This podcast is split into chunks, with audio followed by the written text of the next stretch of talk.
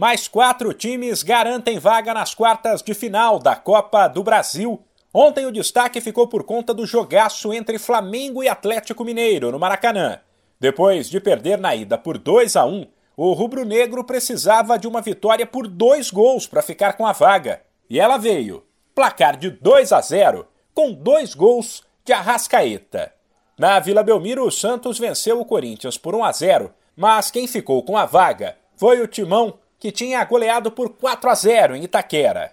Já nos clássicos goiano e cearense, se classificaram Atlético Goianiense, que bateu o Goiás por 3 a 0, e Fortaleza, que perdeu para o Ceará por 1 a 0, mas tinha vencido na ida por 2 a 0. Esses times se juntam a Fluminense e Atlético Paranaense, que jogaram na terça e também passaram de fase. A definição das duas últimas equipes que avançam para as quartas de final será hoje. Oito da noite no horário de Brasília tem um dos duelos mais esperados da competição até agora, a reedição da final do Paulista, entre Palmeiras e São Paulo. O Verdão, que tem tido dificuldades contra o tricolor no Morumbi e jogado melhor no Allianz Parque, tentará repetir a dose diante de seu torcedor depois de perder na ida por 1 a 0, fora.